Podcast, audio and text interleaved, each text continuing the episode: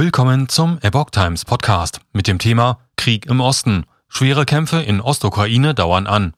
Ein Artikel von Epoch Times vom 14. Mai 2022. In der Ostukraine haben die russischen Truppen ihre intensiven Kämpfe gegen die ukrainischen Streitkräfte fortgesetzt, ohne jedoch nennenswerte Fortschritte zu erzielen.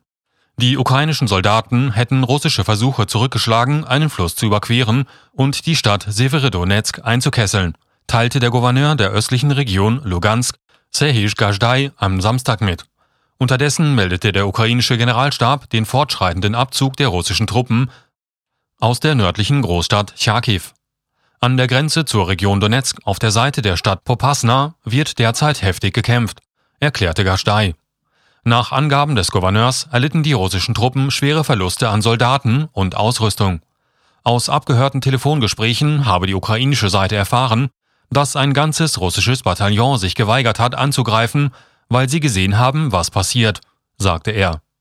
Luftaufnahmen zeigten Dutzende von zerstörten Panzerfahrzeugen am Flussufer sowie zerstörte Pontonbrücken.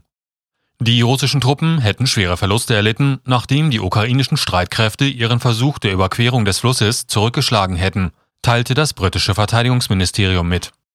Flussüberquerungen in einem umkämpften Gebiet sind ein höchst riskantes Manöver und sprechen für den Druck, unter dem die russischen Befehlshaber stehen, ihre Operation in der Ostukraine voranzubringen, hieß es dort.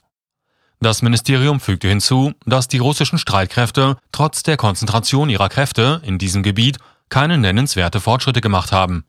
Generell hätten sich die meisten Kampfaktivitäten in den Donbass verlagert, sagte ein hochrangiger US-Verteidigungsbeamter. Auch er hob hervor, dass die russischen Streitkräfte dort kaum Fortschritte machten.